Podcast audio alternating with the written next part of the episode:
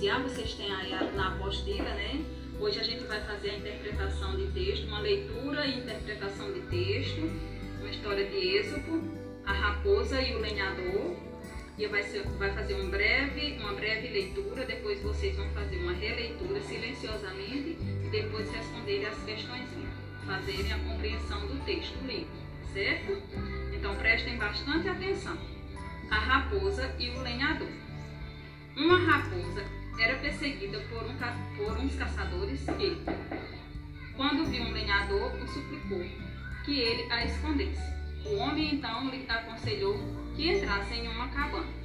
De imediato chegaram, chegaram os caçadores e perguntaram ao lenhador se havia visto a raposa.